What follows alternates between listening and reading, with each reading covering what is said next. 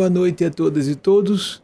No dia que nas tradições cristãs católicas há uma reserva para a efeméride do Dia de Todos os Santos, a celebração de todas as santas e santos do plano do bem, estamos aqui com uma palestra ao vivo mais uma vez da costa leste norte-americana, essa região nordestina que é de maneira inversa ao do Brasil, a mais tradicional no Brasil é até mais tradicional, foi por onde começou a colonização portuguesa, mas a mais desenvolvida e tradicional no sentido também dos recursos mais avançados em termos civilizacionais nessa região metropolitana de Nova York. Daqui para o Brasil, principalmente porque a nossa palestra é basicamente para lusofônicos e lusofônicos brasileiros e brasileiras, espalhados pelo mundo todo mas basicamente para brasileiros e brasileiras. De todo o coração gostaria de atribuir, sem qualquer recurso retórico de modéstia, qualquer valor de nossa palestra à interferência que se faz aqui, mais intensa, acolá, não tanto, dos nossos mestres e mestras do, do domínio sublime de consciência, aquele, aqueles que ou aquelas que são denominados de anjos, ou almas iluminadas, ou santos e santas, e que estão no outro lado, não estão conosco. Gostaria também de me reportar ao fato de que retornamos depois de uma palestra especial comemorativa do nosso cinquentenário, a pedido enfático de nossa equipe, às perguntas e respostas. O que foi pedido enfático foi a celebração. Inclusive, queria fazer uma correção em respeito ao cuidado de Thais Bezerra, a jornalista sergipana que tem a promessa dos furos de informação sobre nossa casa causa. Ela recebeu de fato nossa equipe a programática de ficarmos por volta de um mês com a campanha da celebração dos meus 50 anos nessa existência física e eu mesmo, a pedido deles, com a coordenação e concordância minha, resolvemos suspender já hoje essas atividades de celebração. Então, nós já vamos partir para as perguntas que nossa equipe esteja selecionando ao vivo de vocês. Eu vou ler pela primeira vez com vocês como é o nosso padrão de atividade, o nosso método de realizar palestras com a ajuda direta de vocês. Vamos então ver a primeira pergunta selecionada, por favor. Noeli, eu não sei se é Noeli ou Noeli, vou considerar que seja Noeli. Noeli Murakami, tem a impressão que seja Murakami, Diadema, São Paulo. O que podemos entender por reino de Deus e sua justiça? Noemi, esse reino de Deus e sua justiça pode ser considerado também reino de Deus e sua justeza a ideia de justiça e do que está mais correto, do que está mais correto nos remete à nossa consciência. Nos remete ao que alguns autores chamam de eu superior, eu sagrado, o self para os junguianos, a centelha sagrada para outros autores espiritualistas, Atman para os hinduístas. Procurarmos então verificar aquela semente, a bolota de anjo que habita o nosso coração. Isso pode parecer muito abstrato, difícil de ser executado sobremaneira com as turbulências do cotidiano, com nossas diversas solicitações, as solicitações que nós sofremos de atenção nessa era da indústria da atenção e de procurarmos, pode desligar isso aí, tá certo, por favor? Para que nós possamos nos colocar na direção com todas essas solicitações, percebendo que o nosso eixo nos faz uma exortação, nosso centro de consciência, esse reino de Deus e sua justiça, uma exortação a voltarmos para o nosso centro e repercutirmos, entrarmos em ressonância. Eu gostaria que isso fosse desligado, por favor, certo? Como já disse, é a segunda vez que eu peço, por favor, atenda. Que nós possamos colocar o eixo, existem as interferências, né? E nós vamos corrigindo as interferências porque vivemos num mar, numa, num oceano de ondas mentais. Quer nós percebamos isso ou não, quer as pessoas concordem, deem nomes que quiserem, garantam que não existe. Nós vivemos num oceano de energias discrepantes. Se fosse só um oceano, essa analogia é pobre. Mas nós vivemos numa teia, como se fosse uma teia de uma aranha. Mas não é bem só uma teia de aranha, porque ela não é só uma armadilha para paralisar insetos sem que eles sejam mortos, para que a carne, fique, a carne fique fresquinha. E depois lá a aranha vem e envolve um pouco mais aquele inseto para ficar fresquinho, paralisado e não morto, e ela possa se alimentar em momento apropriado. Mas uma teia no sentido de entrelaçamento de vetores de influência, de encarnados, de pessoas despojadas de aparelhos, de matéria densa, de ondas hipnóticas, de comunidades, de famílias, de grupos acadêmicos, profissionais, de amigas e de inimigos. Então nós temos que estar muito atentos, porque tudo isso, o reino, entrando no assunto, ele implicando a questão aqui operacional do estúdio com você, nós devemos colocar o reino de Deus em primeiro plano. Qual das vozes que nós percebemos, elas entram em dissonância entre si. Elas têm suas, suas agendas respectivas, conflitantes normalmente. Algumas são mais harmônicas entre si que outras, como as vozes do bem. Então, como nós vamos nos orientar? Tentar encontrar qual é aquela voz, por mais difícil de ser percebida. Quase sempre quase inaudível, de tão sutil a voz de nossa consciência, porque ela é facilmente confundida com conveniência pessoal, com conveniência de grupo, com acomodação ao moralismo estabelecido, com uma série de ideias introjetadas sobre verdade eterna. Existe uma verdade intemporal mas nós não temos acesso direto com nossos precários recursos perceptivos e cognitivos humanos. Então nós precisamos partir desse pressuposto para não nos equivocarmos no gravíssimo e diabólico equívoco da presunção de verdade absoluta. E por isso, não entender que o reino de Deus seja o que nós determinarmos, nós seres humanos, por mais que estejamos lastreados em tradições antiquíssimas, outra fantasia de que algo por ser antigo, por isso deve ter maior valor. Nem por algo ser novo é superior, nem por algo ser tradicional tem valor. Há tradições respeitabilíssimas que se confirmam no correr dos séculos como trilhas seguras do bem proceder, e há tradições que são opressivas, tradições que são castradoras. Eis porque na mensagem que Eugênia Spazia trouxe de Maria Cristo na semana próxima passada, Jesus lembrava Maria Cristo, nos pedia que rompêssemos qualquer vínculo de obrigatoriedade com laços consanguíneos.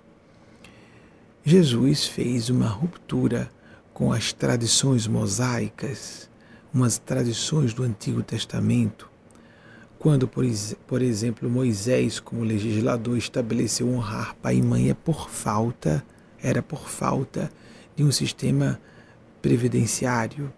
Então, por falta de uma previdência os filhos e filhas eram obrigados a sustentar seus pais e mães na terceira idade. Hoje isso desapareceu, há muitos recursos e meios de os pais e mães mais velhos sobreviverem. E por mais rude que seja isso, isso é tradição cristã, a mais dura de todas, a mais crua e nua de todas. É óbvio que não vamos nos colocar na altura de um Francisco de Assis, que tirou a roupa, a roupa em público, num ato dentro de uma audiência debaixo da tutela do direito canônico para declarar publicamente que nunca mais chamaria seu pai biológico de pai. Porque está nos evangelhos, foi dito por Jesus que somente Deus deve ser chamado de pai ou de mãe. Algumas pessoas não gostam da expressão de pai biológico. Nós podemos chamar, como disse um amigo, de maneira zombeteira. Nós não devemos zombar de coisas sagradas, mas vamos colocar, ele disse de forma zombeteira, poderia ser um pai teratológico, monstruoso, monstruosa. Ou então escatológico, o estudo dos excrementos, das fezes. Se um pai e uma mãe, aproveitando a zombaria, porque tudo pode ser aproveitado de maneira educativa, elucidativa, aproveitando a zombaria dos presunçosos que canalizam as forças do mal, um pai biológico, uma mãe biológica exortada, exortado a viver a sacralidade da parentalidade, se não compreender e aplicar no dia a dia esse sagrado sacerdócio, vai se tornar monstruoso, vai se tornar monstruosa sobremaneira no trato com crianças e adolescentes. Quanto mais dependente a criança, quanto mais precisar de assistência, maior o mal que se pode fazer contra essa criança. Então, voltando à pergunta de Noeli, e onde e como entender, e por isso creio que você queira também perguntar, Noeli, eu estou com uma pergunta sua na tela para só passar para a próxima questão, depois que encerrarmos em consonância com os nossos orientadores e orientadores espirituais, os tópicos que estão implicados na sua pergunta.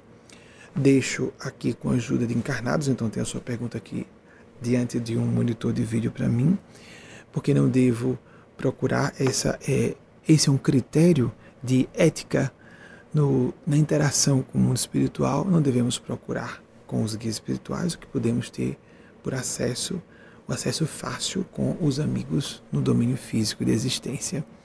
Então, como entender? E creio que você esteja subentendendo ou nos deixando subentender que é viver, encontrar e viver esse reino de Deus ajustes diários é, no Elim. Vejam que proposta interessante que fui levado a lembrar com o grupo fechado essa semana de Joseph Campbell, que viveu entre os anos de 1904 e 1987. O mitólogo extraordinário, ao que me parece, é voz unânime que ele seja tido como o maior mitólogo de todos os tempos em palavras aproximadas, na nossa ferida mais profunda, na maior de todas as nossas feridas da alma, temos a fonte do nosso principal legado, contribuição, dádiva que podemos oferecer ao mundo. É como se uma chaga pudesse ser vista como uma espécie de portal para o céu, uma chaga para o purgatório. Em vez de ficarmos nos lamuriando, nos entregarmos aos vícios de reclamar, protestar, criticar para fora e para dentro. Entrarmos no complexo de vítima, de autodepreciação, de complexo de inferioridade e assim subtrairmos forças para enfrentar correta e com dignamente os desafios que nos são ofertados pela divina providência, porque a divina providência não erra. Nós erramos em interpretar e escolher a política existencial, a filosofia de vida mais adequada a cada circunstância. Em vez de, portanto, perder tempo, energia, e desviar o foco do fundamental, que é esse centro de consciência, focar a atitude fraterna. Temos então algumas pistas. Joseph Campbell, que citei há pouco, falava muito da blaze, follow your blaze, siga a sua felicidade, que Eugênio Spazia gosta de traduzir como Eugênio Spazia, nossa orientadora espiritual, como felicidade e em paz ou o contrário, para quem preferir paz e felicidade, a bem-aventurança. É uma felicidade que não é bem uma alacridade periférica, eufórica, humana, de empolgação egóica, muito menos. Uma felicidade que costuma se traduzir por uma satisfação profunda de alma, uma realização completa do ser. Que nós prestemos atenção que existem uma série de conjecturas que possamos fazer sobre o que seja essa felicidade. E de novo vamos começar a pervagar por um campo de especulações que podem nos fazer perder o foco do essencial. Então vamos ser práticos. Felicidade tem que ser aquilo que atende os reclamos mais profundos de nossa alma, porque nós nos assemelhamos a uma inteligência artificial nos aspectos intelectivos, nos assemelhamos a animais, por exemplo, os mamíferos, nos aspectos emocionais, mas só o juízo de valor só a capacidade de valorar eventos, só a capacidade de intuir finalidades em crises ou situações, nos caracteriza essa função de uma forma geral. Vamos chamar isso função consciência, o reino de Deus e sua justiça. Capacidade, como falou Jung, de nos horrorizar. E que os espíritos em nosso grupo, a nossa escola é, de pensamento cristão, pedem que nós desdobremos, em vez de só a capacidade de se horrorizar, que é a função sentimento na visão junguiana, que bem nos enobrece a condição humana, não só o horror, que é diferente do asco, é o repúdio completo a algo que é malevolente. Não só esse horror ao que não serve, mas o assombro com as duas faces. Porque o horror caracteriza apenas uma face da moeda. Repudiarmos o mal. Temos que nos assombrar, repudiar o mal, temer a Deus, maravilhar, nos maravilhar com o bem, nos maravilhar com os enigmas do bem por detrás do mal, o aprendizado que podemos extrair de uma situação aparentemente de todo inútil ou desastrosa. Mas se nós somos colocados a vivenciar uma certa experiência, significa que aquilo contém um tesouro oculto e que nos cabe cavocar a gleba de nossas almas para encontrar esse tesouro oculto. Se nós não fazemos isso, estamos defenestrando as mais preciosas oportunidades da condição humana esse trabalho de ajustar a nossa atenção. Na visão budista, a atentividade, o exercício da atenção, o exercício do foco, da concentração pelas práticas meditativas. Nas tradições cristãs, a vigilância. Esse ajuste da atenção e para priorizar a voz da consciência, esse ajuste tem que ser permanente vamos julgar num certo dia ou de acordo com a circunstância em que estejamos inseridos, ínsetas, que a voz da consciência seja aquilo que nos propele, que voz não é literal, não é? É um padrão mental, aquilo que nos propele a um determinado gênero de ação. Numa outra situação, podemos ser propelidos a uma atitude diametralmente oposta. Ou entre os dois extremos, uma gama infinita de possibilidades de gradação entre esses dois extremos. Só para falar, por exemplo, entre o polo mansuetude e agressividade da indignação justa. Mas quando nós combinamos esses pares de opostos com outros pares de opostos, imaginemos numa mesma situação, nós podemos considerar isso para sermos didáticos. É um trabalho para a vida toda. Se a transcendentalidade é a mais complexa das funções humanas, teria que ser muito difícil. Mas o que nós ganhamos a cada passo compensa esse esforço. Não é só um chegar a um estado de iluminação hipotético para a condição humana, existe mesmo, o que seria isso, o que significa para cada pessoa.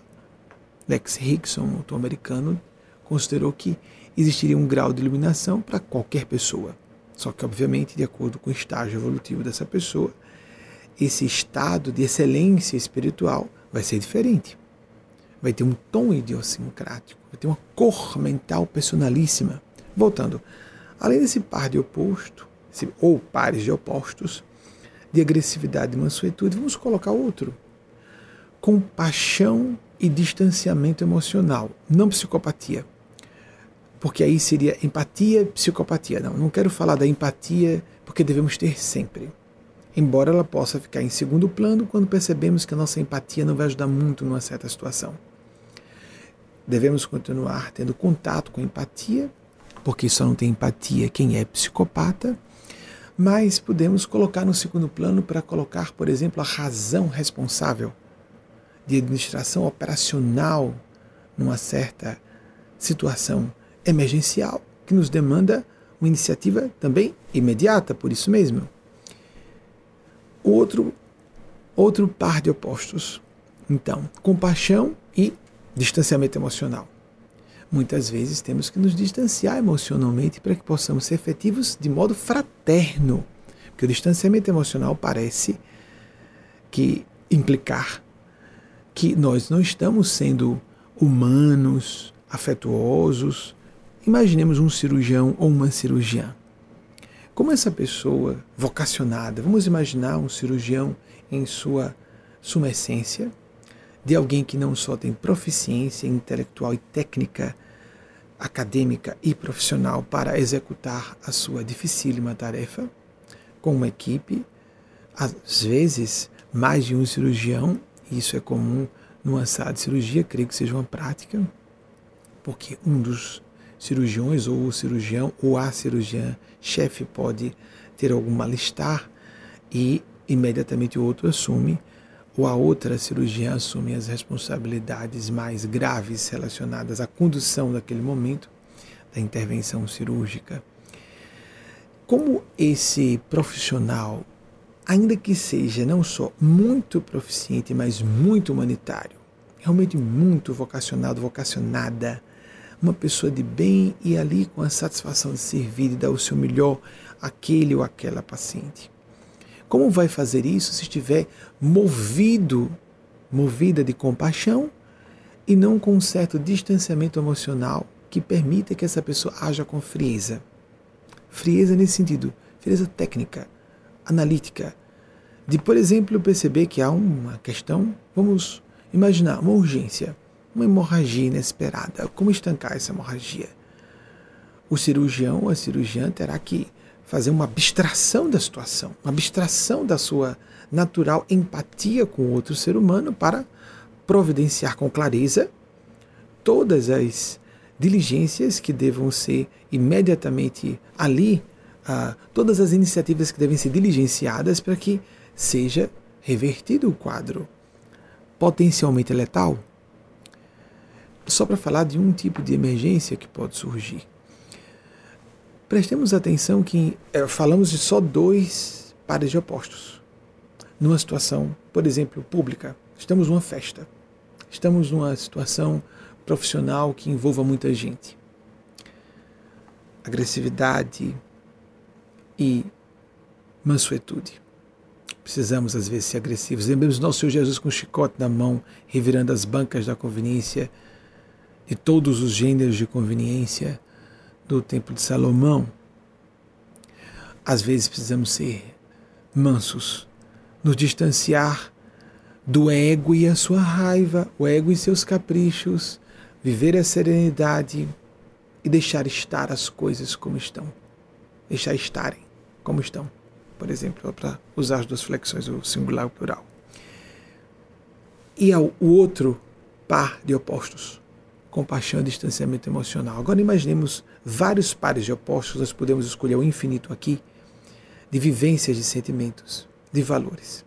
E todos esses têm que estar entrelaçados em combinações, as mais variadas, são infinitas possibilidades de combinações, para que num certo momento uma pessoa esteja numa escolha singular, nunca mais vai se repetir. Ela mesmo que mantivesse, que isso é simplesmente utópico.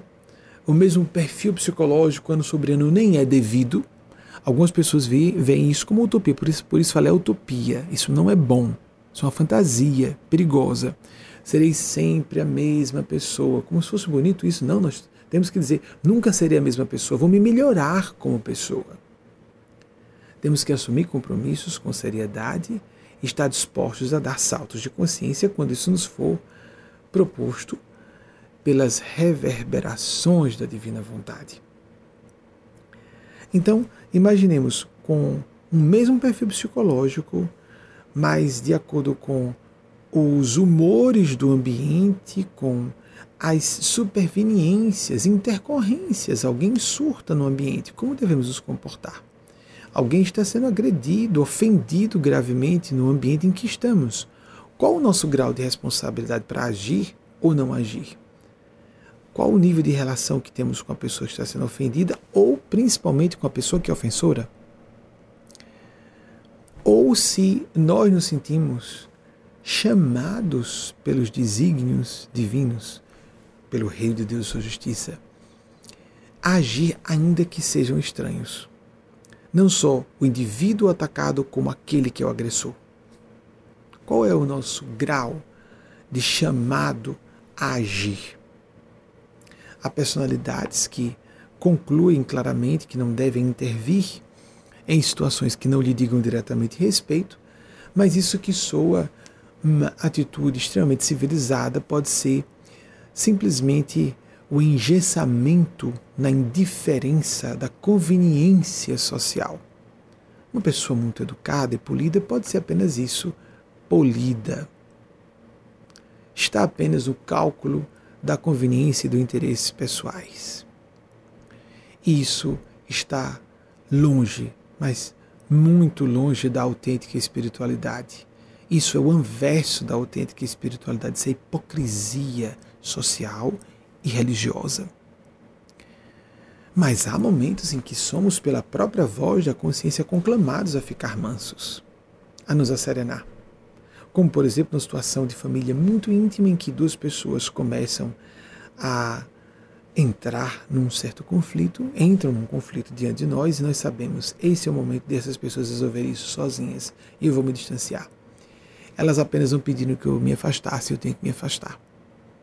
Mas em, em uma situação muito similar, nós podemos sentir o inverso. Está acontecendo na minha frente porque eu tenho que intervir porque eu sou pai, porque eu sou mãe, porque eu sou irmão, porque eu sou irmã, porque eu sou filho, porque eu sou filha. Quaisquer dessas posições podem nos chamar à situação. E se não houver nenhuma ligação consanguínea, o chamado pode ser mais forte ainda, porque a pessoa não está movida de paixões instintuais animais. Porque as paixões da consanguinidade têm um traço de selva que nós sacralizamos na condição humana mas que podem precisar ser rompidos, como nos casos extremos trouxemos aqui de Francisco de Assis. Exercitar a prática da oração, da meditação, da reflexão sobre quais são seus princípios, diretrizes, quais são aqueles princípios que estão balizando o seu comportamento. O que você considera prioritário numa certa emergência de destino?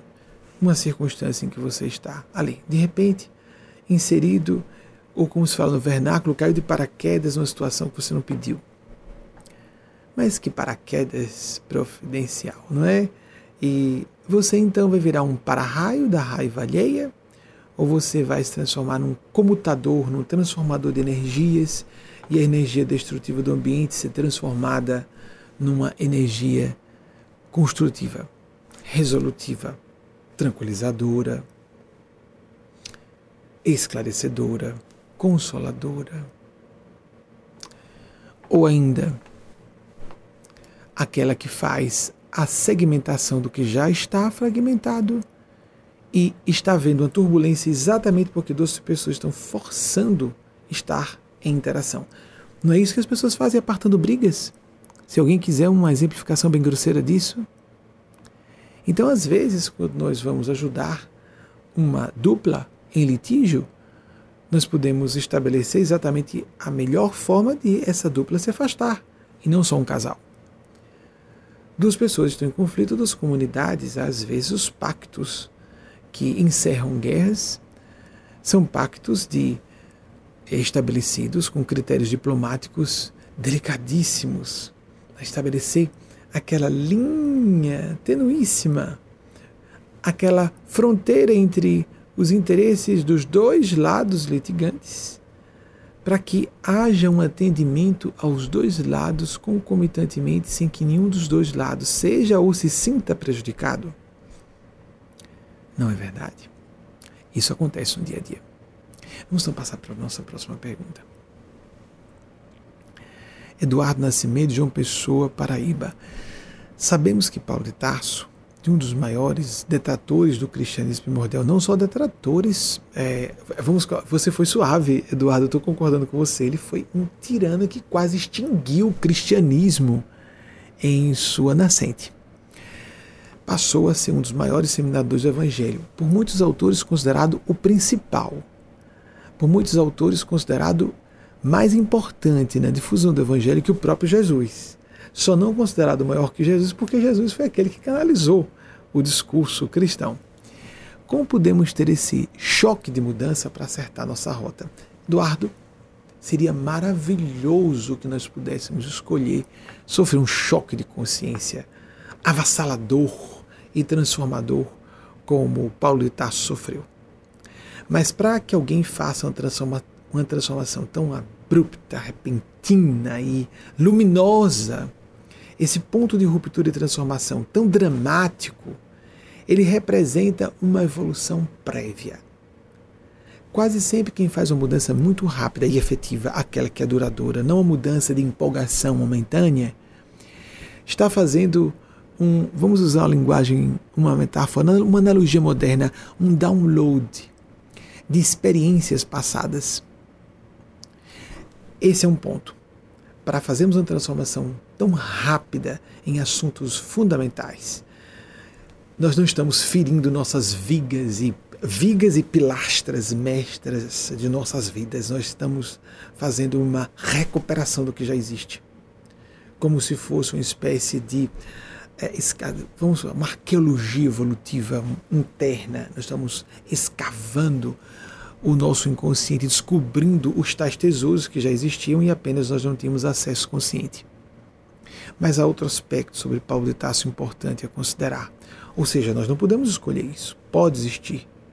E não podemos nos descoroçoar ou desanimar no processo de chegada a um nível mais alto de consciência por não acontecer esse lampejo que parece uma graça do céu, não é? E Paulo, porque Jesus chegou, Jesus e Maria, as forças do céu, não têm privilegiados. Jesus apareceu dando uma bronca. Jesus fez uma repreensão severa. Saulo, Saulo, por que me persegues? Ele nem se preocupou. Caiu de joelhos. Quem és? Ele disse: O Cristo a quem persegues. E o que ele faz? Abaixa a cabeça Senhor, o que queres que faça? Que capacidade extraordinária de submeter a si mesmo a alguma coisa que reconheceu que é verdadeiro e que contraria completamente seu histórico de vida, seus interesses pessoais, interesses de grupo, vínculos afetivos, familiares, tudo. Ele estava disposto a romper com tudo quanto estamos dispostos a isso. Ou seja, há um traço aí que nem precisou de nós entendermos que há um download de evolução do passado, não, ele já era um homem altamente coerente com suas convicções. Ele agia de forma ferrenha, intensa.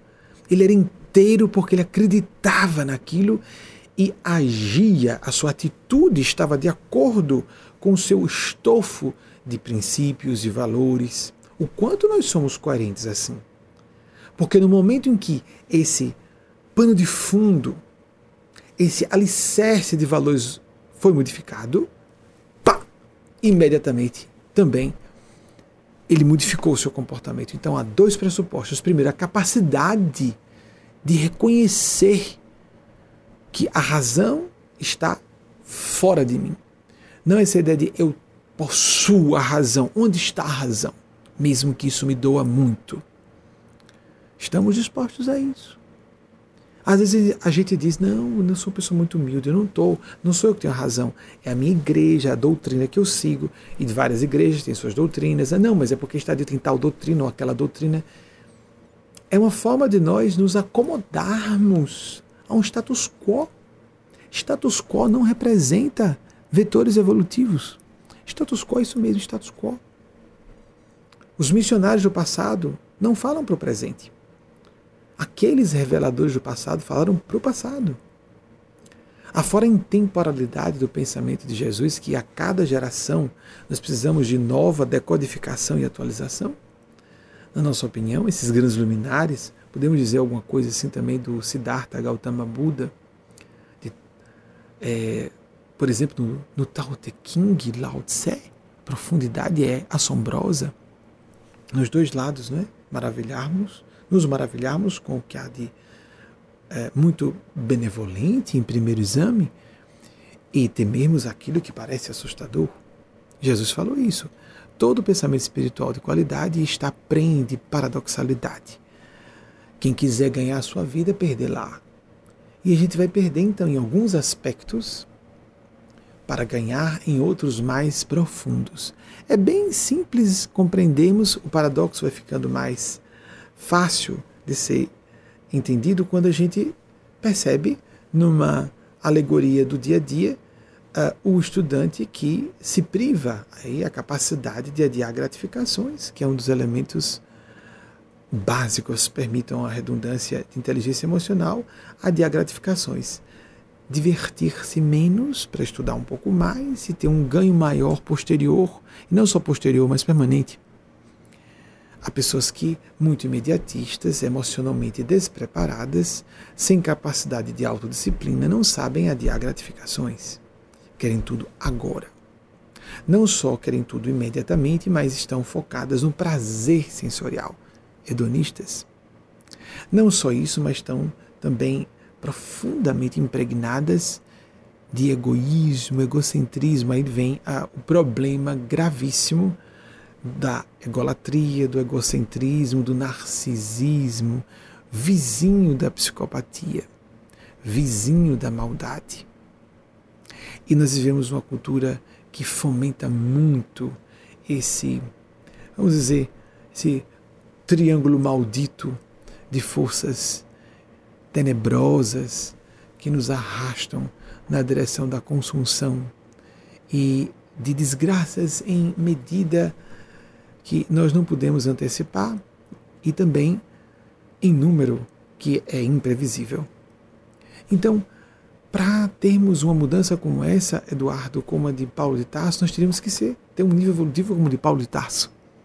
Ele era muito convicto do que fazia, via Jesus como traidor a judeus e judias até hoje, veem Jesus como traidor da nação e da cultura judaicas ortodoxos que acham isso, que Jesus foi um falso profeta. Paulo foi um judeu que percebeu que Jesus não era um falso profeta, era o Messias. Imediatamente esteve disposto a se modificar. Quanto, que nós podemos aproveitar sua pergunta muito boa, Eduardo, quanto estamos dispostos, a invés de brigar para ter a razão, estar dispostos a mudar de linha de destino sempre que percebemos que estamos na linha errada. Trazendo um elemento pessoal. Por exemplo, eu sou de família de origem católica. Fui educado em colégio católico.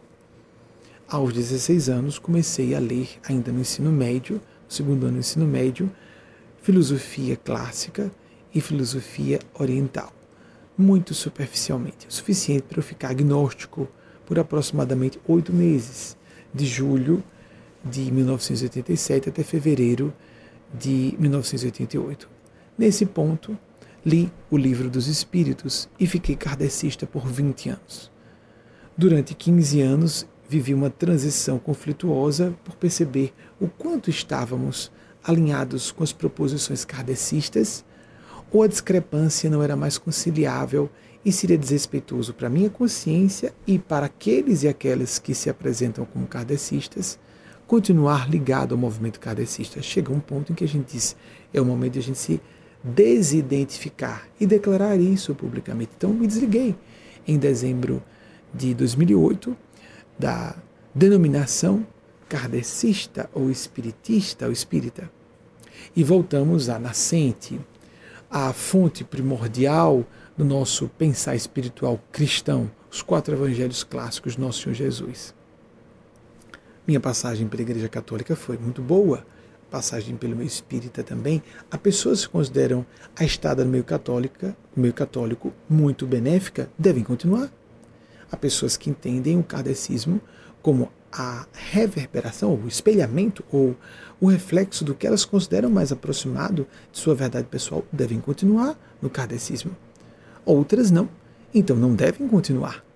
Nós estamos dispostos a mudar de partir de crença, não naquele sentido de virar casaca de acordo com a conveniência pessoal, porque tem pessoas muito dispostas a, tar, a estarem trocando de roupa de ideologias ou de principiologias apenas porque não está no seu gosto pessoal. Mas há pessoas, em contrapartida, que estão agarradas às tradições, apaixonadas, exasperadas, não percebendo que estão perdendo a sintonia do bem, da paz de consciência, como num quixotismo de brigar contra, lembremos, isso é um alerta, o quixotismo, Dom Quixote La Mancha, brigando com unhos de vento. Nós temos que usar a agressividade na medida certa. Jesus era muito duro e agressivo em alguns momentos, extremamente amoroso e terno em outros, normalmente duro direto, firme. Mas às vezes nossas lutas externas apenas espelham ou externalizam, estão extrojetando, permitam o neologismo, o que existe dentro de nós, os nossos próprios conflitos. Uma vez uma pessoa me disse: é, Eu sou kardecista, meu pai é era kardecista, mas ele não me influenciou. Essa, essa afirmação já é um absurdo o, sempre somos influenciados, principalmente por figuras de pais e mães, e professores e professores da infância. E se nós percebemos onde fomos influenciados, nós podemos dizer aceito ou não aceito essa influência. Mas a pessoa, até hoje, continua kardecista, segundo ela, por opinião própria. Será? Estamos dispostos a dizer não concordo mais com isso, não vou viver brigando com isso. Nós temos que estabelecer um pacto de boa vizinhança isso é um espírito de urbanidade, de bom senso e de espiritualidade. Não vai haver um princípio de civilidade é, bem urdido na, nas teias da espiritualidade autêntica se nós estamos projetando em terceiros ou em agrupamentos nossos próprios conflitos morais. Reitero, cada pessoa tem o seu próprio jornadiar. Cada pessoa tem a sua própria experiência. Nem a pessoa pode ficar, por exemplo, nesse mesmo exemplo, a pessoa pode ser kardecista, apesar de ser de uma família de kardecistas, estar tudo bem. Está satisfatório para ela. Tem pessoas que vão deixar de ser kardecistas só porque o pai é kardecista. Isso também é ser influenciado, de modo reativo. Mas em que ponto nós ficamos completamente adultos adultas, maduros e maduras, para estar escolhendo o que? Nossa consciência. E não a vontade de estar com razão. Nossas frustrações. Eu esperava ser uma estrela aqui. Eu esperava obter tais ou quais benefícios nessa carreira. Como eu não consigo, eu começo a acusar outras pessoas de terem sabotado o meu percurso. Será que não é o ego falando? Quando é que nós estamos ouvindo uma voz da consciência ou nós estamos apenas sendo movidos de inveja e de uma irascibilidade, uma fúria que representa apenas frustração, revolta, e uma criança esperneando no supermercado porque quer alguma coisa que não conseguiu, então vai quebrar tudo, vai quebrar todas as gôndolas do supermercado. Vivemos uma era de iconoclastia irresponsável. Se nós vamos quebrar alguma coisa, temos que oferecer algo melhor no lugar. É muito fácil criticar, ver falhas. O ruim é apresentar algo melhor no lugar. E quase sempre destruímos esperanças das pessoas sem apresentar opções melhores. Tem que haver uma iconoclastia do bem. E a iconoclastia do bem, do bem necessariamente está fulcrada e lastreada em nossa própria base, aquilo que Jesus disse, aquele alicerce que nós, sobre que construímos a nossa casa da alma, e que os ventos, as tempestades não derrubam, porque está bem lastreado. Esse alicerce está dentro de nós. Temos cuidado com as paixões, a afobação, a há o momento de estarmos assertivos e até agressivos mais do que só assertivos. Há o momento de fazermos, lançarmos a toalha, desistirmos de uma batalha que não é nossa, que talvez nunca, nunca tenha sido. Jesus fala daqueles profetas que ele não enviou e profetizam. Eu não os enviei e eles profetizam. Profetizar não é só ser ou um médium, um religioso. Não, existem profetas do Apocalipse dentro das academias de ciência. Nós temos uma carência dramática de orientação espiritual nos dias de hoje.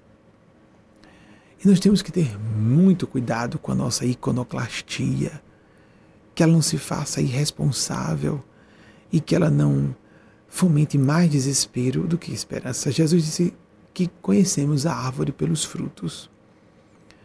Temos que sim. Por exemplo, ao observar que algo é ruim, apresentar algo melhor ao mesmo tempo. E não só dizer isso não presta, desespere-se. Se numa academia, eu digo, em sala de aula, há os horrores perpetrados historicamente pelas religiões. E não falo dos horrores perpetrados por pessoas no poder político que foram muito maiores as atrocidades perpetradas, os genocídios por pessoas que estavam no ápice do poder político. Mas aí o elegante, o chique, o clean, o que é o que chama atenção, que causa o barato para o carisma de um professor atacar as religiões, não atacar a política todo mundo já ataca, não é? Mas falando de história, falando de história mesmo.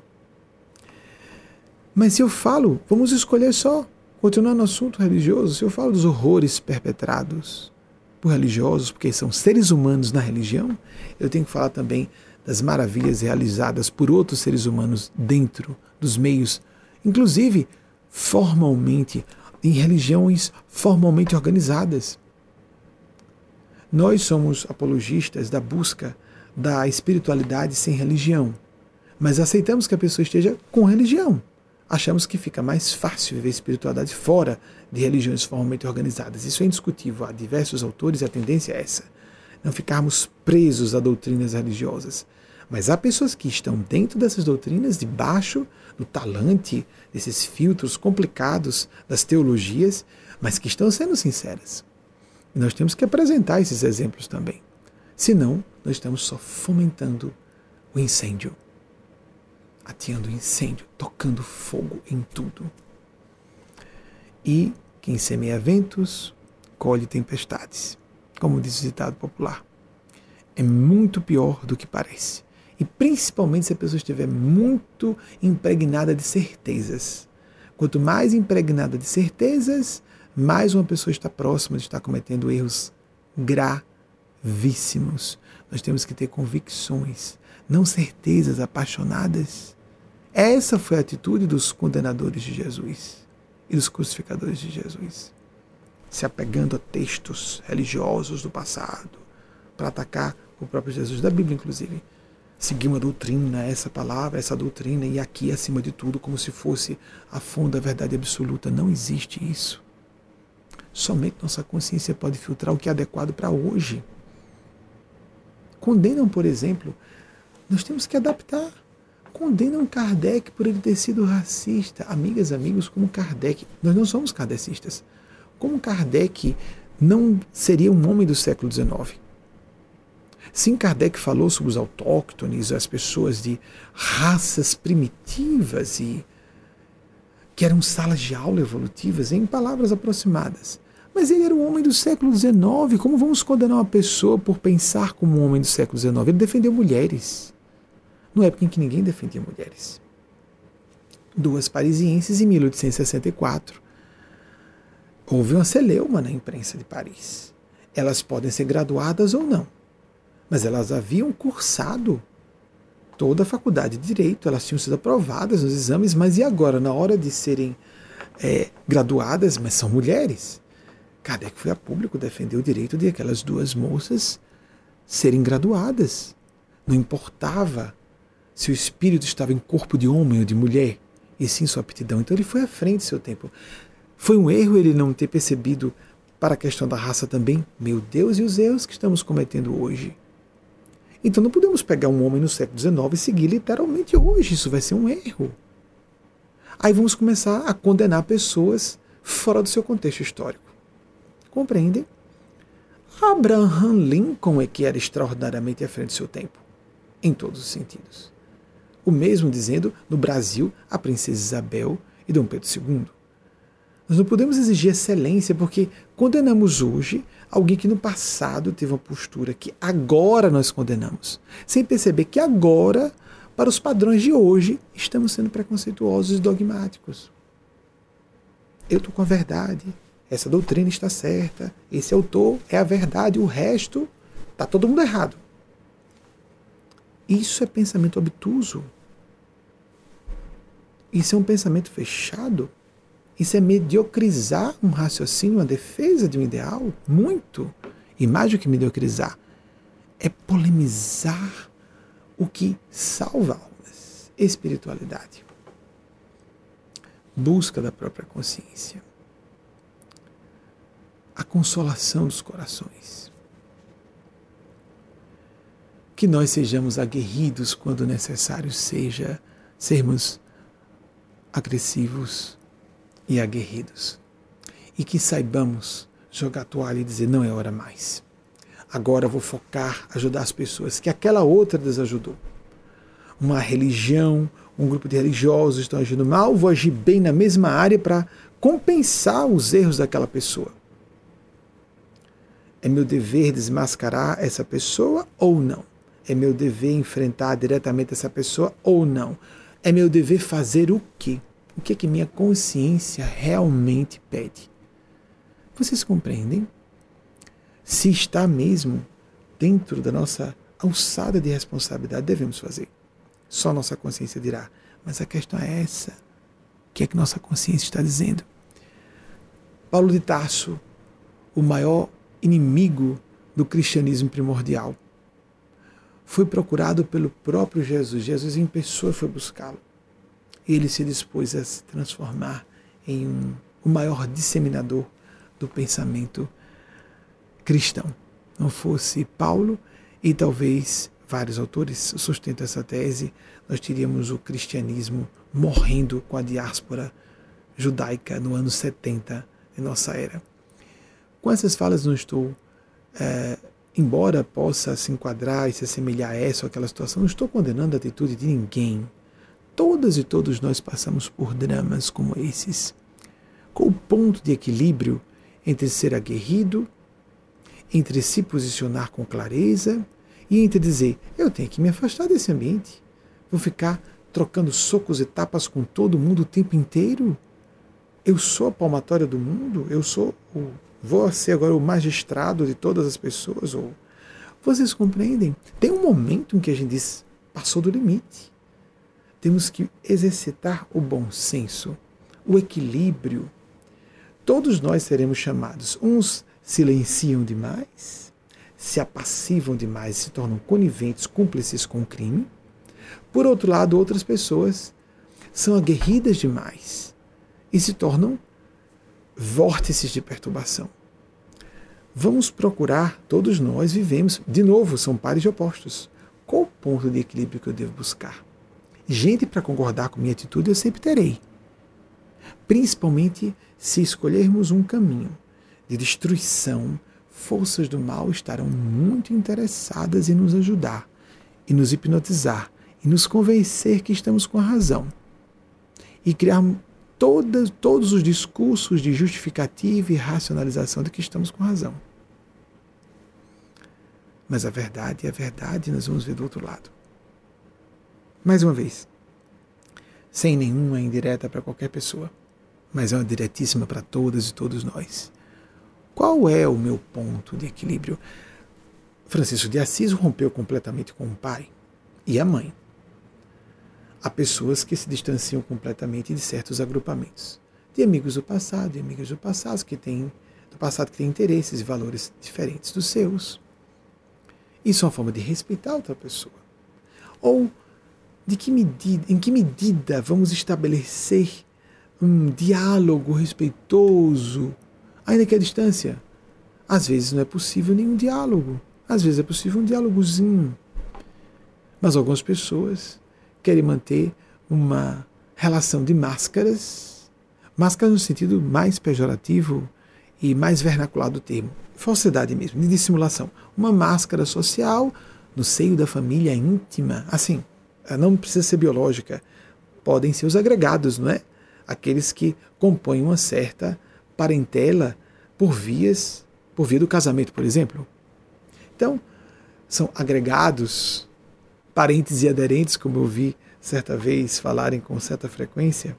Então, é, estamos ali, mas vamos viver um circo de dissimulações entre pessoas íntimas? Nós precisamos sim, até um certo ponto, silenciar, ocultar uma impressão menos feliz, mas num laço íntimo, vivermos à base de polidez, com filhos e filhas, com pais e mães, com irmãos e amigos muito próximos. Agora, com o mundo inteiro, isso pode ser bem problemático. Quem nós achamos que somos para fazer isso? E a que forças estamos respondendo? Porque todos nós, aquela história do oceano de consciência, nós estamos imersos, quer percebamos, quer não, quer sejamos médios ostensivos ou não. E o que nos qualifica na extensão da capacidade mediúnica é a altura da nossa sintonia pela sinceridade dos nossos propósitos, que ninguém tem acesso, só nós próprios, só nós mesmas. Mas que isso se revela em nossa conduta e nos efeitos no da nossa presença nos ambientes em que estamos. Temos que criar um desconforto para os hipócritas, sim, essa perturbação é boa. É hora de sermos aguerridos. Mas vou ficar agora sempre nesse ambiente de hipocrisia e vou ficar sempre perturbando. Não, o ambiente é deles, se afaste. Vocês compreendem que existe esse momento? Não, eu não vim sabendo que me encontraria com uma pessoa hipócrita sendo perversa com alguém que não pode se defender. Então, nesse momento, eu reajo. Não retorno mais a esse lugar porque não condiz com os meus valores. Vocês compreendem? Temos que buscar dessa situação mais didática, de extremos opostos, a outras bem mais complicadas que imbricam esses dois extremos. Temos que nos posicionar de forma conscienciosa e procurar fazer o bem às pessoas. Em vez de brigar contra o mal, a psicologia profunda lembra: quando brigamos contra alguma coisa, nós reforçamos aquilo que combatemos. É uma lei psicológica facilmente verificável. Em vez de combater a mentira, devemos combater pela, em nome da verdade. Sim, lógico que dessa forma a gente vai desmascarar quem está mentindo, não é?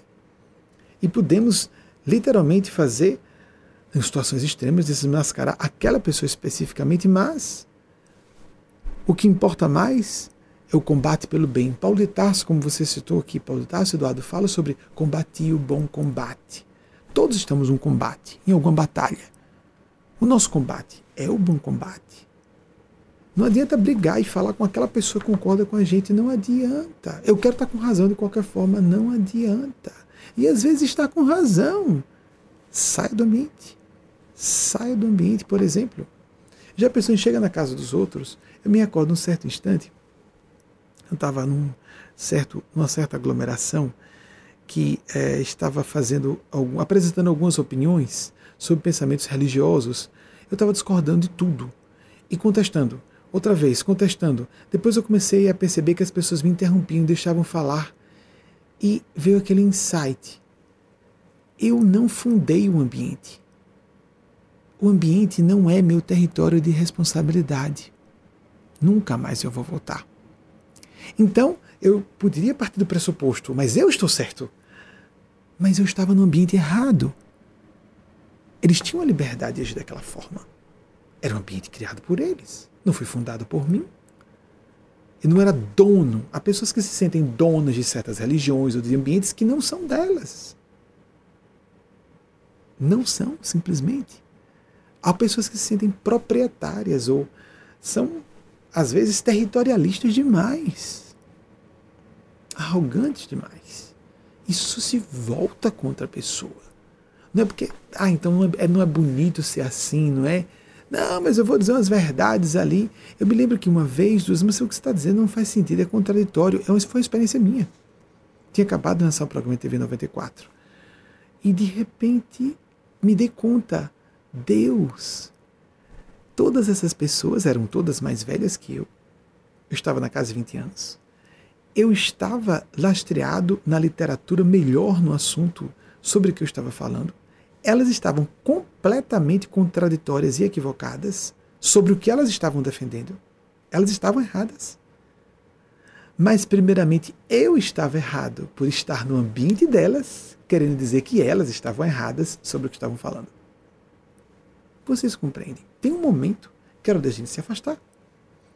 Tem um momento, naquele ambiente eu não voltei mais, quando tem uma coisa errada.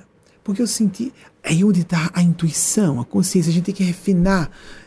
É, fazendo uma imbricação da pergunta de Eduardo com a de Noeli, se não me engano, foi a moça que fez a pergunta antes. Não importa a sua idade, Noeli. Temos que refinar esse, essa interlegere, essa intuere, essa leitura de dentro. Eu senti um desconforto moral, não só psicológico. Alguma coisa está errada. Eu sei que eu tenho razão porque eu estou baseado em tais ou quais autores que eu sei que são muito bons. Essas pessoas são incultas no que estão falando. Não só incultas, elas não estão sendo sensatas. Não só não estão sendo sensatas, estão sendo levianas porque querem estar com razão de qualquer forma.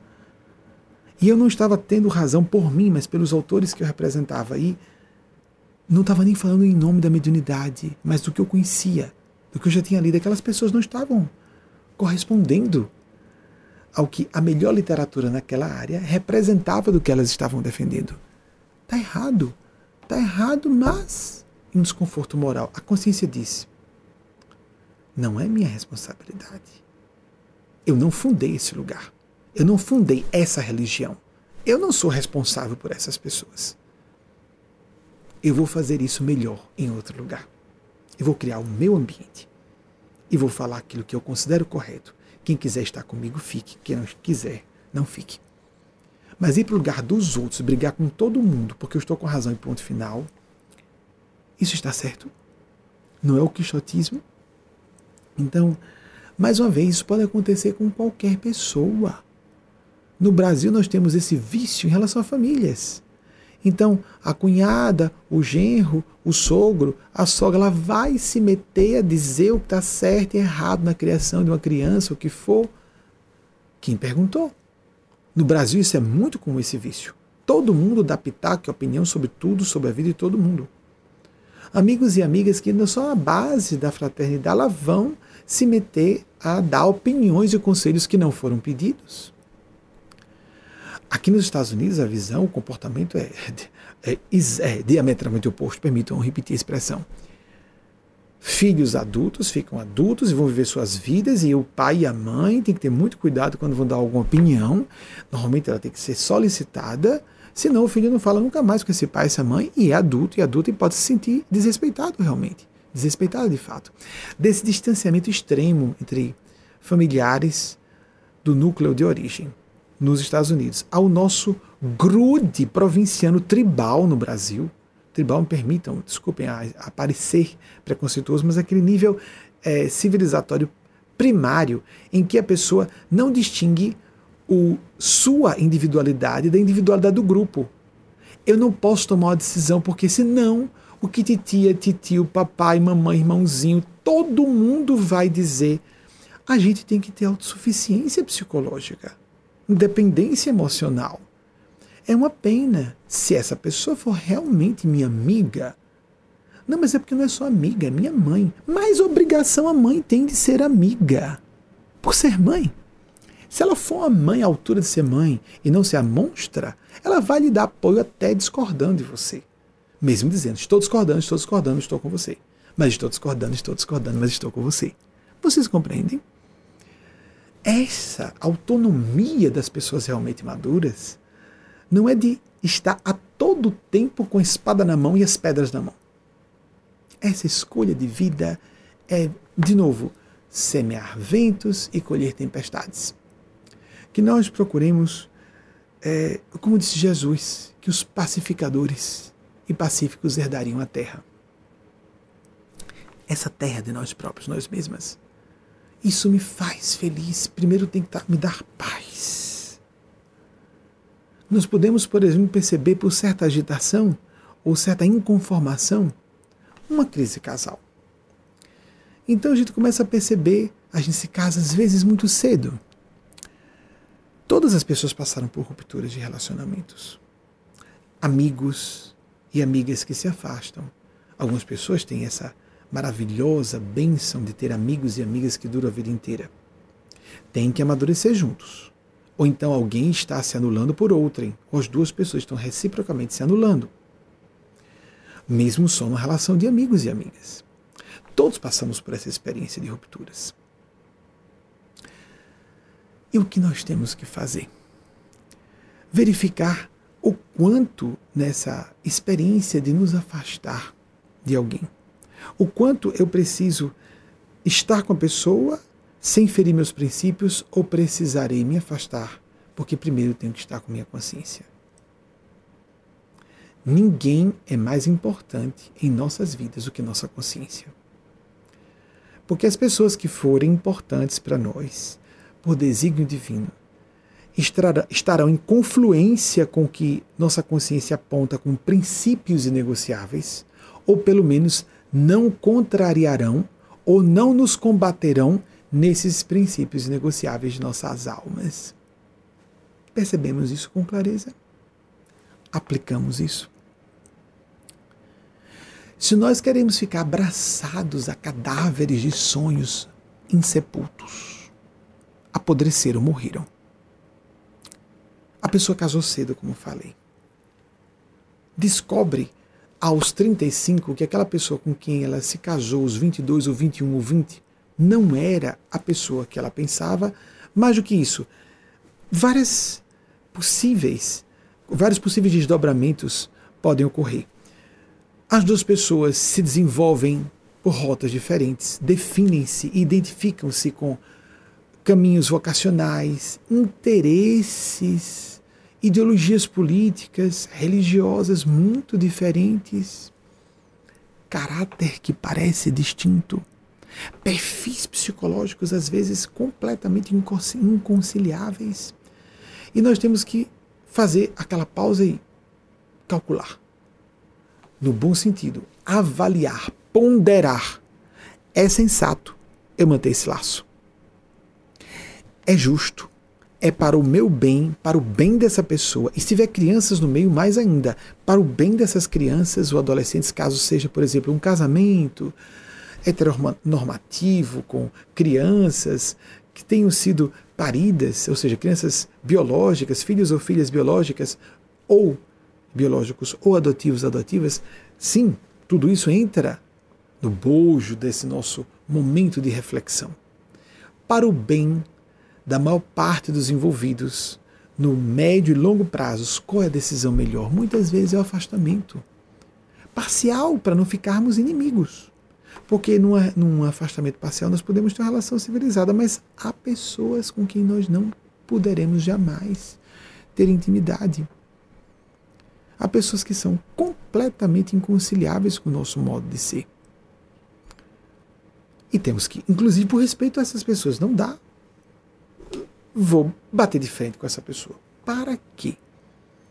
Somos responsáveis por ela. Ela é minha filha, é filho biológico, filha biológica. Menor de idade? Não. não. Está atacando alguém que está debaixo de minha responsabilidade? Não. Então vou focar em fazer o bem. As pessoas que eu sinto que estão no meu espectro de responsabilidade, no raio de minha responsabilidade pessoal. Estamos dispostos a nos desapegar de sonhos que se converteram em pesadelos. A gente achava que carregava um anjo às costas e descobrimos que era um demônio ou um cadáver, um cadáver sobre os nossos ombros. Estamos dispostos a nos desapegar dos despojos. Pedem para dizer os bons espíritos, fazendo inclusive a rima agora. Estamos dispostos a nos desabraçar, nos desapegar. Não, eu vou ficar aqui para sempre. Isso é uma voz do mal. Daqui não saio, daqui ninguém me tira. Lembra essa expressão popular? Como assim? Não me arrependo de nada nunca. Como? Então você não aprendeu nada. Daqui eu nunca, nunca vou desistir dessa pessoa. Sua filha. É isso, seu filho? Porque de uma criança principalmente um filho ou uma filha, né? um filho ou uma filha na adolescência, na infância, nós não podemos desistir, nem pela lei. Mas adulto e adulta, chegou agora, é devido dar liberdade a essa pessoa. Nós transformamos em algo ideal e bonito o que não é. Algo espiritual e nobre o que não é. Guerras têm que ser muito justas, ou então são justas. Conflitos existem, temos que aprender a viver. A diplomacia, a psicologia, a didática, nós começamos a padecer em nossas vidas consequências relacionadas a uma escolha errada de destino e ainda nos sentimos vítimas, como se ainda fossem terceiros os vitimando. Não queiramos ser a palmatória do mundo. Não queremos ser os donos da verdade, as donas da verdade. E há muita gente que repete essa expressão que eu estou dizendo e se sente e age assim no seu dia a dia. Um dos pontos que me apaixonaram, permitam me biografar de novo, né? Os meus erros que eu cometi na área. Nesse dia, eu estava com 23 anos, graças a Deus eu tinha 23 anos, percebi isso. Foi esse esse perceber desde cedo que me fez me afastar de duas religiões. Não adianta brigar. Há pessoas que estão fazendo bem ali dentro. Eu vou criar mais conflitos do que ajudar. Quando a gente fica muito diferente, não significa que estou melhor que um ambiente ou do que outro. Vocês compreendem? Podemos ficar apenas diferentes. O que me apaixona na, me apaixonou na televisão é que de vez em quando não havia seleção de perguntas como hoje. Nós temos agora é, temos uma nova integrante, Luciana Conde, está trabalhando na revisão, na seleção de perguntas de vocês, além de Leilane Ramos e Luiz Barbosa. E aí, entre essas três pessoas, Leilane é professora doutora de linguística treinada para a leitura crítica de textos, para devassar as entrelinhas do que é que a pessoa está querendo dizer com a pergunta dela, não é? Então, estamos com Leilane, não por acaso, arguta e que trabalha com isso há longos anos. Então, não havia isso. E às vezes eu peguei perguntas assim. Não concordo com o que você disse. Eu dizia, mude de canal. Querendo dizer, se a pessoa falava alguma coisa, não concordei, e dizia por quê, eu tinha oportunidade de contra-argumentar, mas dizendo, é, ah, não gostei da sua forma de falar, é lamentável. Claro que vai ter gente que não vai gostar da minha forma de falar, não vai concordar com as minhas opiniões. Isso é um fenômeno humano normal. Mas você tem um comutador de canal. Mude de canal. Eu estou falando para quem quer ouvir. Então, isso é tão bom, a liberdade, não é? Das redes sociais. Lamentavelmente, agora, isso é acentuado no sentido destrutivo também, as bolhas de desinformação. Mas essa liberdade, ouve quem quiser, quem não quiser, não ouve. Essa relação, sou um vocacionado a trabalhar com a orientação, não magistério. Eu não me sinto propriamente um professor, em si um orientador mesmo porque eu estou tratando com adultos e adultas. O meu perfil vocacional é de lidar com adultos e adultas. Acho fantástico. Quem tem a vocação de lidar com adolescentes e crianças, eu fico pasmo com a capacidade de amor dessas pessoas, de se darem, de descerem o nível das crianças e dos adolescentes. Mas creio que por um histórico de reencarnações, eu sou tão apaixonado pelo livre-arbítrio, porque é diferente um pouco quando a gente lida com crianças e adolescentes que não sabem usar direito próprio livre-arbítrio, não é? Pais, mães, tutores, tutoras têm que assumir a responsabilidade pelas crianças. E já é fácil tomar a responsabilidade por crianças que são nossas filhas e adolescentes que são nossos filhos, imaginemos, de outras pessoas. Então, é uma tarefa dificílima. E louvo quem tenha esse, essa vocação. Minha vocação é lidar com adultos e adultas. Não concordou? Beleza. Não, mas se a pessoa não concordar com você, vai tomar uma rota do abismo, mas eu já avisei ela não quer ouvir. Não, mas se eu argumentar um pouquinho mais, eu argumento até onde ela quiser ouvir. E se ela não quiser, o que acontece? Desinscreve-se do canal. Unfriend. Chega, não sou mais. Não, não gostei. Não gostei. Desclico, descurto. Ótimo. Pronto. E vai ter um monte de gente para falar o que a pessoa quer ouvir. Mas, como eu estou numa área de espiritualidade, a área de espiritualidade é uma área muito espinhosa, cheia de ambiguidades. É tanto como disse Eugênio Spazio no Maria Cristo, uma área axial como ambígua. É, de, é um eixo cheia, por isso mesmo, de ambiguidades, paradoxalidades. É uma área muito espinhosa.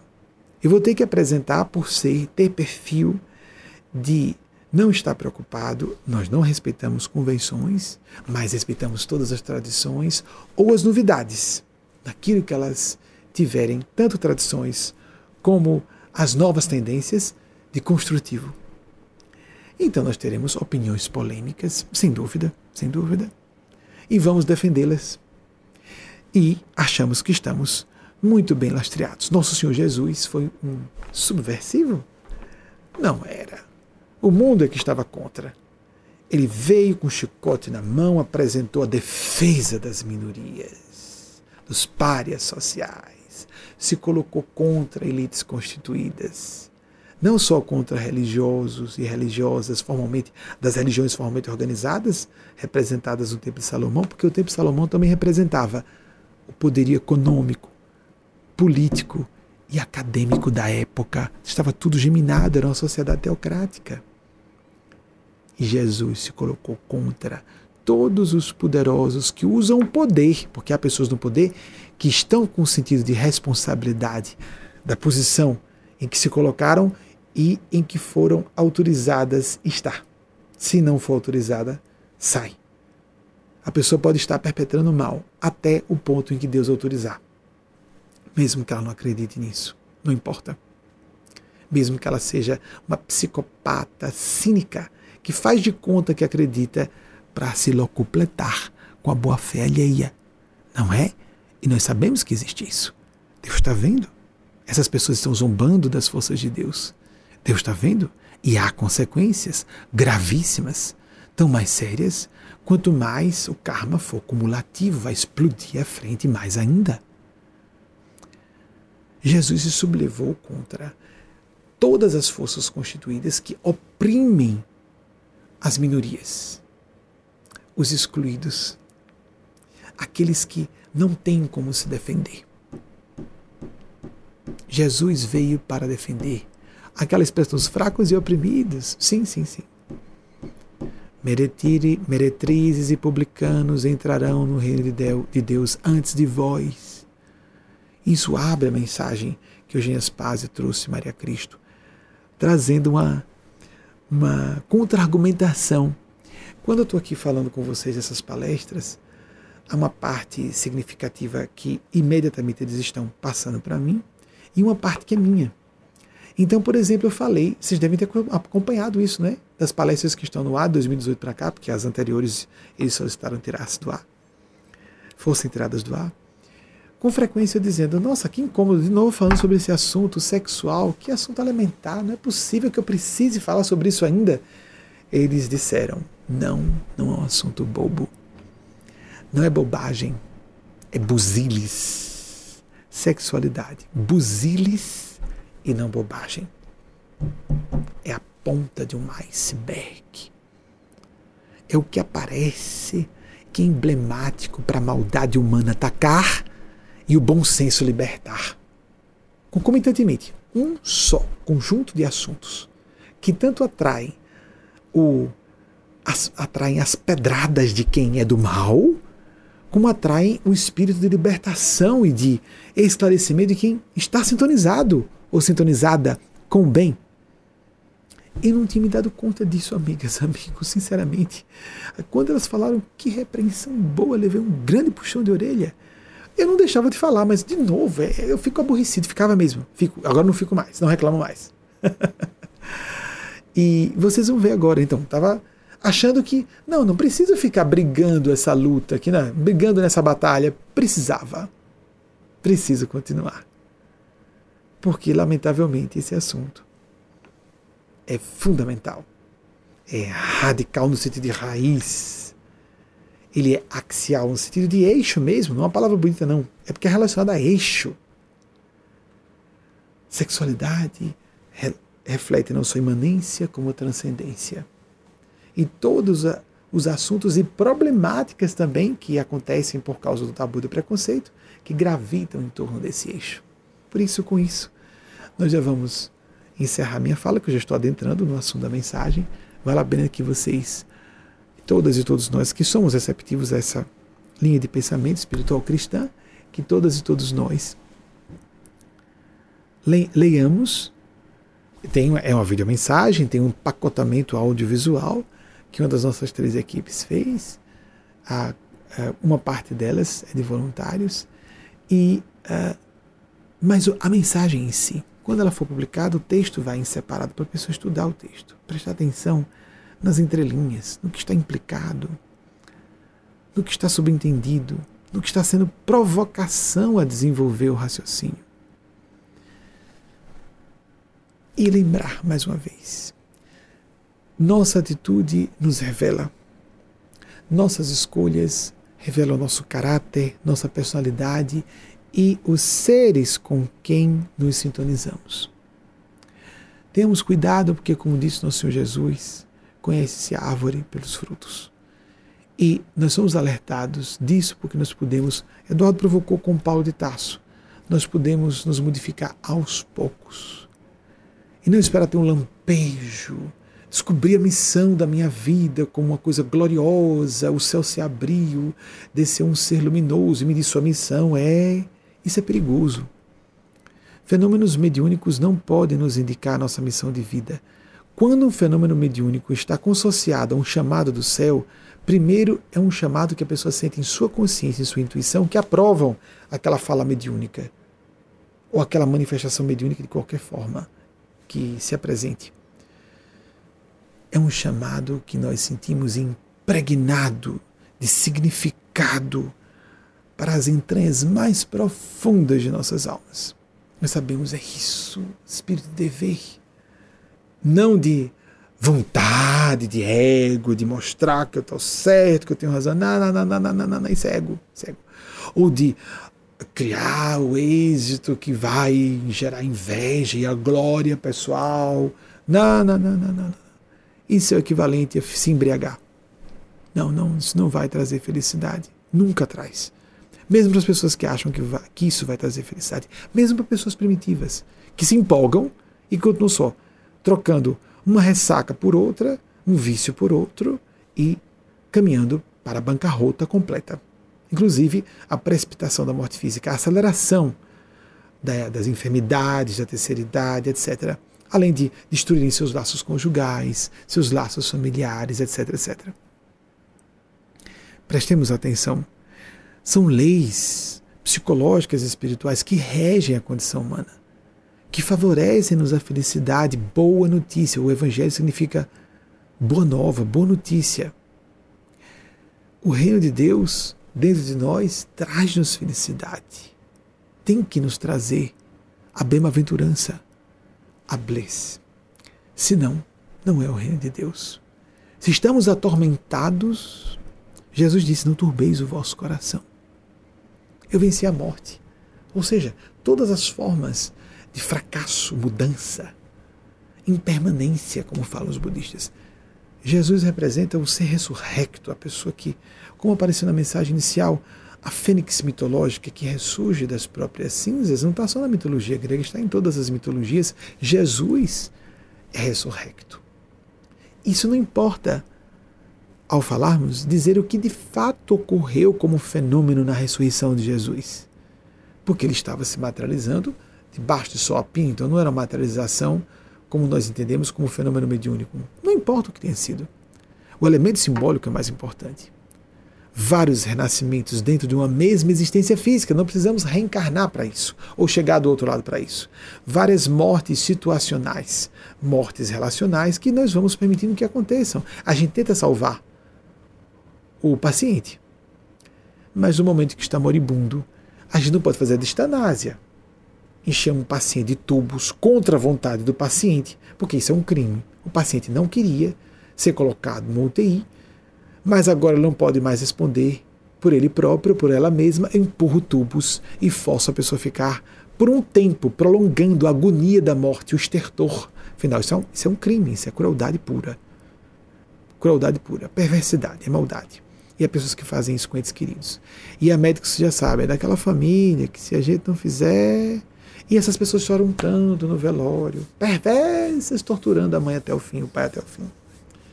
Se são capazes de fazer isso com o pai e com a mãe, imagine que não fazem com outras pessoas, não é? Às vezes estão se vingando ali, né? Mas ela diz que não queria ir para a UTI, ela diz que não queria ser levada ao hospital, mas eu vou mandar para o hospital assim mesmo. Então, prestemos atenção se nós estamos querendo carregar moribundos ou estágios cadáveres insepultos sonhos cadaverizados, sonhos que não são sonhos, são pesadelos diabólicos, lobos em peles de cordeiro. Eu não estou falando de você, mas de uma escolha que você faça. Pode ser um lobo em pele de cordeiro. O falso profeta pode ser uma falsa ideia, um falso propósito. É muito fácil ver fora. Mas dentro de nós, onde estão os percentuais de hipocrisia? Onde estão os percentuais de psicopatia? Onde estão os percentuais de egoísmo que ultrapassou o amor? Pais e mães podem ver isso em si, quando foram egoístas na relação com um filho ou uma filha, e às vezes, quando não aceitam, se tornam diabólicos. Existe o arquétipo do pai ogro, a mãe ogro, o monstro que devora próprios, as próprias crias. Como Cronos, que devorava os próprios filhos, o deus tempo, não é? Isso está, não por acaso, o tema do abuso infantil está sempre na hora do dia. Não é? Prestemos atenção. Prestemos atenção que o que interessa é verificarmos primeiro em nós. A boa crítica está fundamentada na autocrítica. E a boa autocrítica não é autocondenadora. É motivadora a fazermos um bem maior.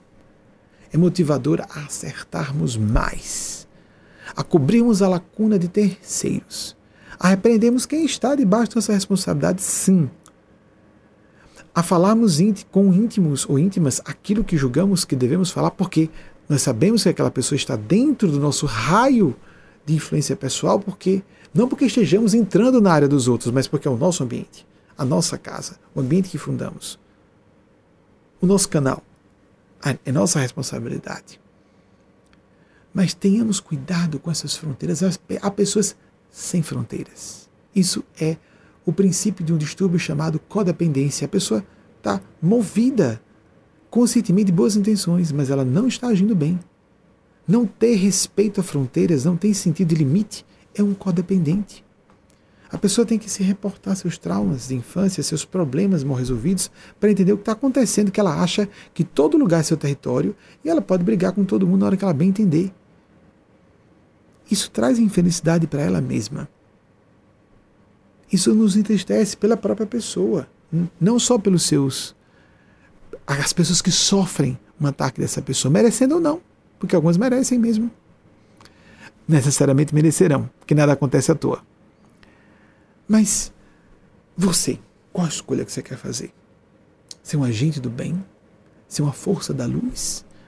Ou ser parte do problema, fomentando desesperança, angústia e mais sofrimento nas pessoas?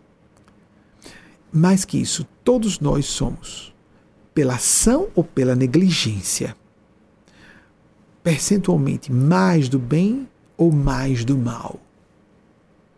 Quem é que vai dizer que é completamente do bem? Quem tem essa falta de autoconsciência, de juízo, de lucidez a ponto de dizer eu sou completamente uma pessoa do bem. Ou ela está mentindo para fora, ou pior, está mentindo para dentro. Ela é ignorante ou estúpida o bastante para julgar que tudo que ela faz é sempre do bem.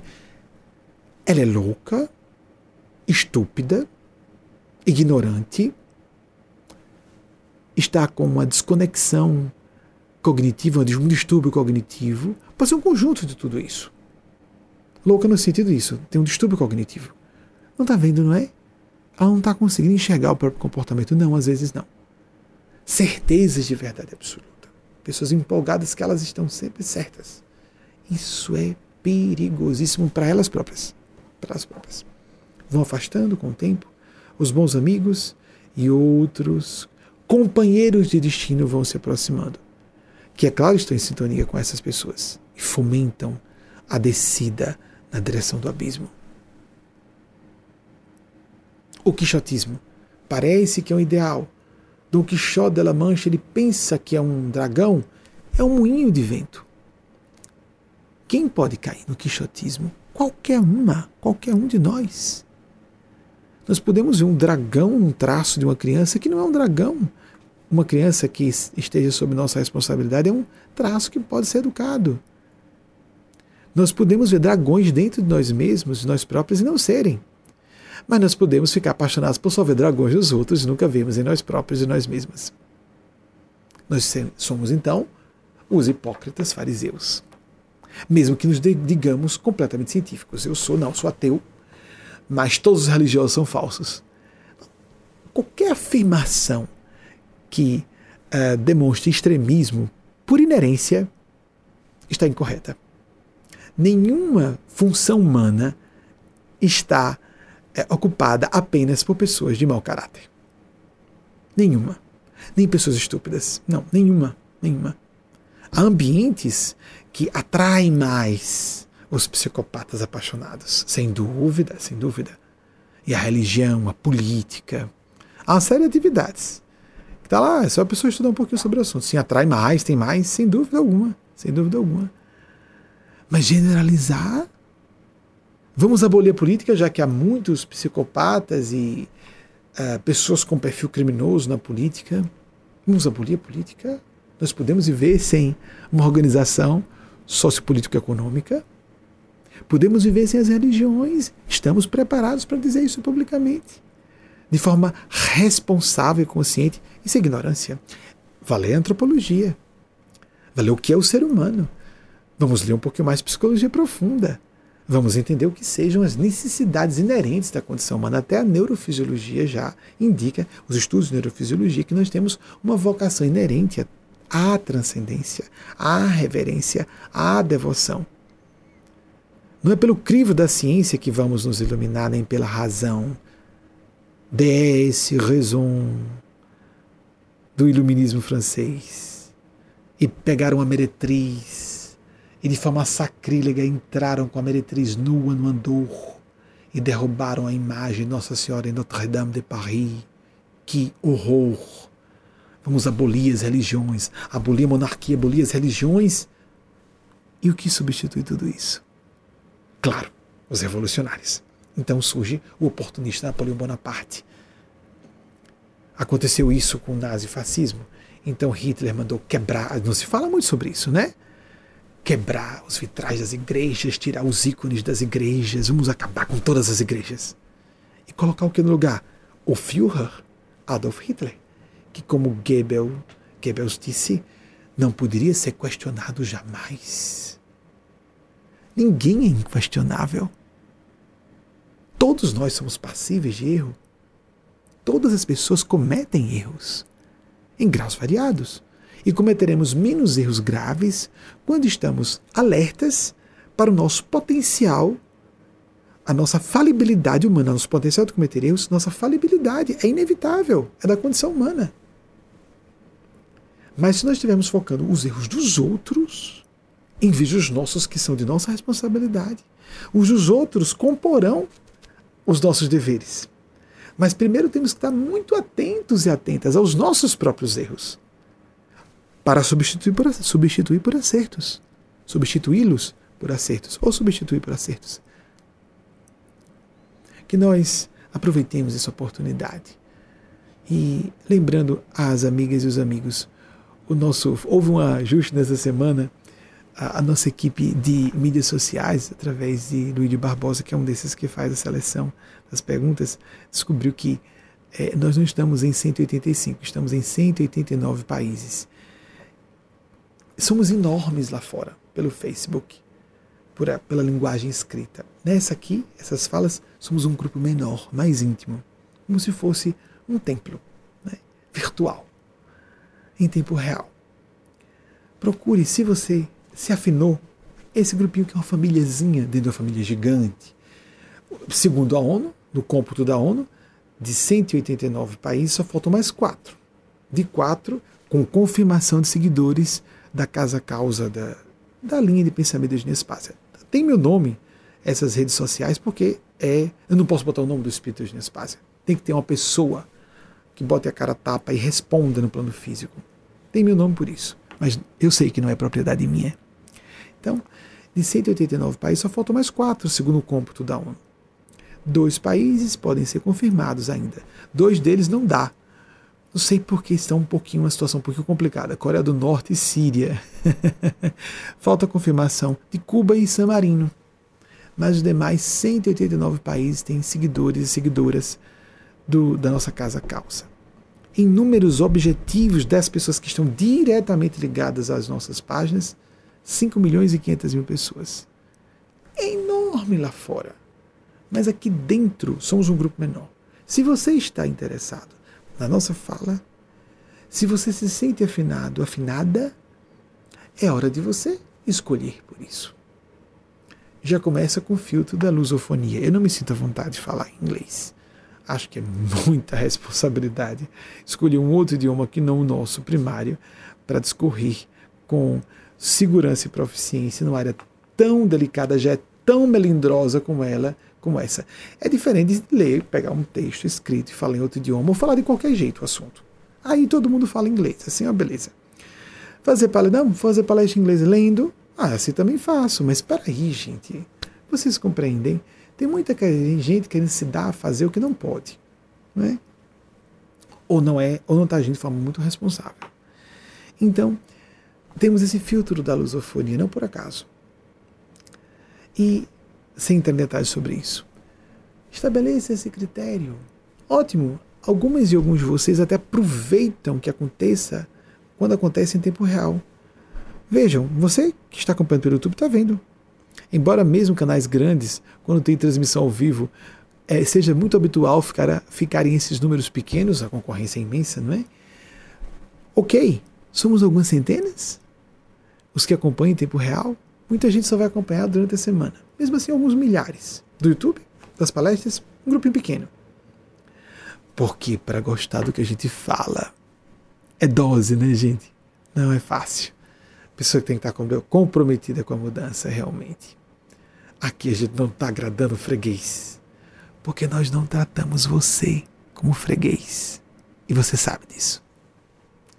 Nosso grupo não quer ser comprado nem ver nada aqui à venda nem aquelas pseudo-compras e pseudo-vendas de uma boa imagem, atendendo às expectativas de terceiros, respeitando os bons costumes. Uma vez um, um senhor disse, mas os bons costumes, espera aí, os costumes corretos.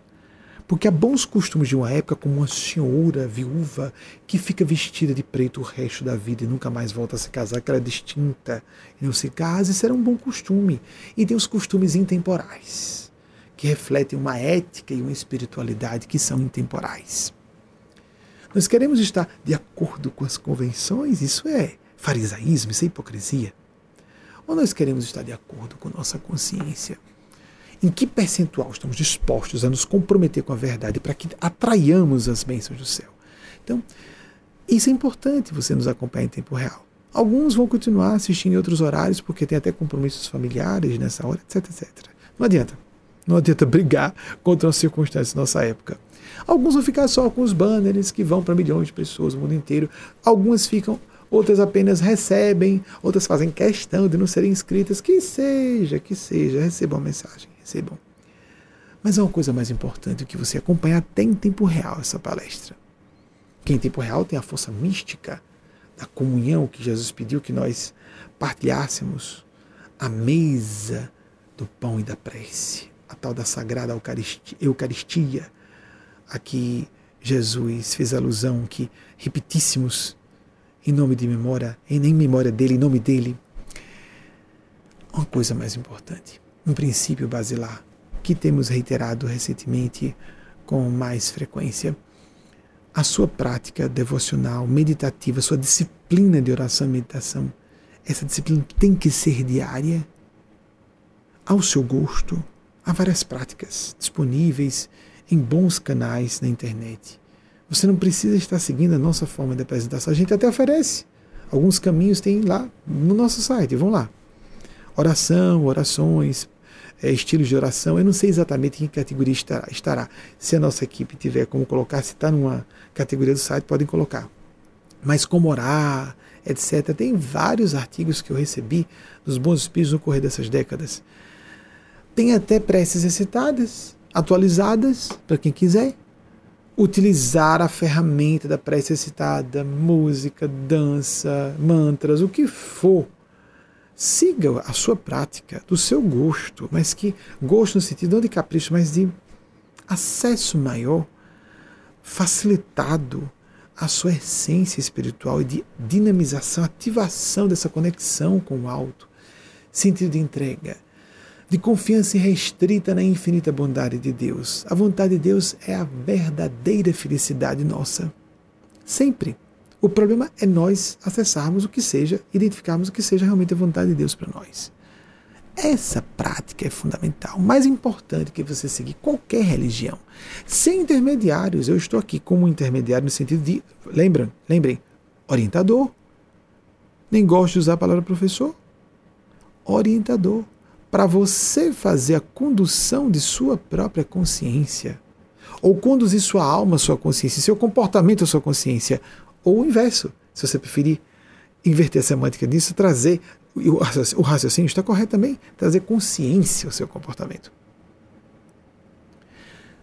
Mas a prática, a ligação com Deus é sua. Nenhuma igreja, nenhuma autoridade religiosa nenhum acadêmico, nenhum cientista vai substituir ponte sagrada, nem nenhuma doutrina, nem nenhuma escola de pensamento que for. Nem mesmo Jesus quis isso. Ele disse que o reino de Deus estava dentro de nós. Ninguém vai substituir sua própria intransferível conquista pessoal, sua própria conexão com Deus. Ponto ou deusa, ao seu modo. Faça isso todos os dias. Marque hora. Não saia de casa sem 15 minutos pelo menos, 30 minutos de oração, meditação. Mas não consigo me concentrar, é um exercício. Quantos anos você passou na escola? A estimativa é que agora adolescentes passam sete horas por dia, sete horas por dia nos países desenvolvidos, essa estatística mais segura, sete horas por dia nas redes sociais. Quantas horas você passa no bem trabalho? Mais jogando conversa fora né? no cafezinho ou zapeando na internet do que realmente produzindo, como o Domênico de Masi chama tanta atenção. Ou no percurso para o trabalho, ou de trabalho para casa, ou de casa para a escola das crianças, quanto tempo ocioso você tem em seu dia que poderia ser aplicado, até mesmo naquele momento, de novo, no trânsito. Uma, uma técnica que é uma tática, uma ferramenta de conexão de respiração meditativa. Apenas desacelerar a respiração já tem efeitos. Não precisa, não tem uma técnica meditativa, oracional melhor que outra. Tem a sua própria experiência que vai confirmar essa tem mais a ver comigo. Ponto. E não, olha, mas está orientador diz que não.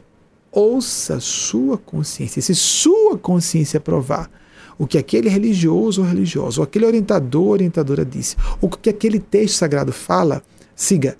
Se não, não siga, porque aquele texto sagrado, sagrado pode estar dizendo o anverso do que você está entendendo. Não é porque o texto sagrado esteja errado, sua interpretação pode estar errada. É melhor ficar com sua consciência primeiro. Não gosto pessoal, não é capricho pessoal, consciência. Tem muita gente minha consciência diz, não, não, não, não, é gosto pessoal, é orgulho ferido.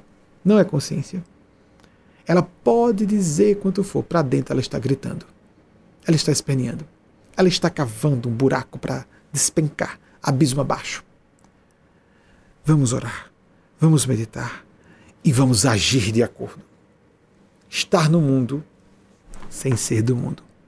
Beijo no coração de cada um e cada um de vocês. Invoco aqui a bênção, porque Jesus disse que estaria conosco quando dois ou mais, ou duas ou mais estivessem unidos, unidas em nome dele, representando toda uma faixa crística de consciência.